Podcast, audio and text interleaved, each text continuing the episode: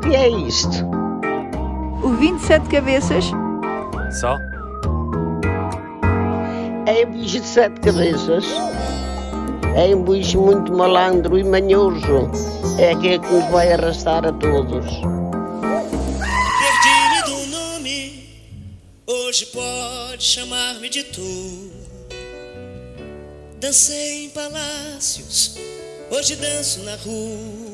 Intolerância e ódio são as palavras que me assaltam quando penso na Gisberta. Lembro-me perfeitamente desse dia e de como me literalmente caiu o queixo quando incrédula assistia às notícias que iam aparecendo nos meios de comunicação social.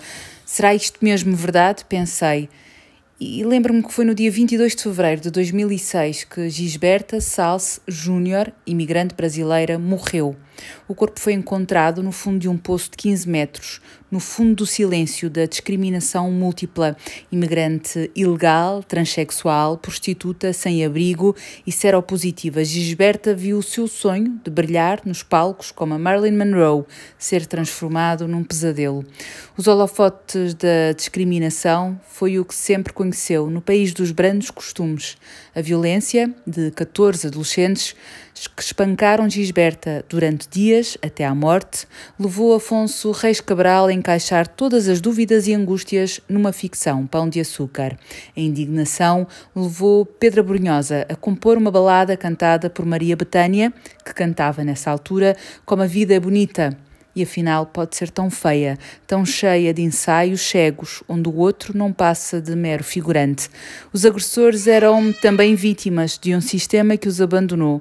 Qual roda de oleiro que leva e traz os mimetismos do abandono. Este assassinato gerou debate sobre a transfobia, mudou o olhar para as questões da igualdade de género, abriu o caminho para transformações que garantiriam maior inclusão e direitos aos homossexuais e transgêneros. Passou-se a falar de homens e mulheres, foi aprovada a concessão de asilo a transexuais, estrangeiros em risco de perseguição. Mas hoje ser transgênero em Portugal ainda implica uma luta pelo resgate da própria identidade. Significa percorrer um longo e atribulado caminho para os outros reconhecerem uma existência, uma voz. O direito à diferença é ainda um direito velado, onde o ódio e a intolerância estão ali, sempre à espreita. Não há livros, nem canções onde a Gisberta possa ser resgatada. Eu continuo indignada, continuo a pensar que às vezes o amor é tão longe. E o amor é tão longe.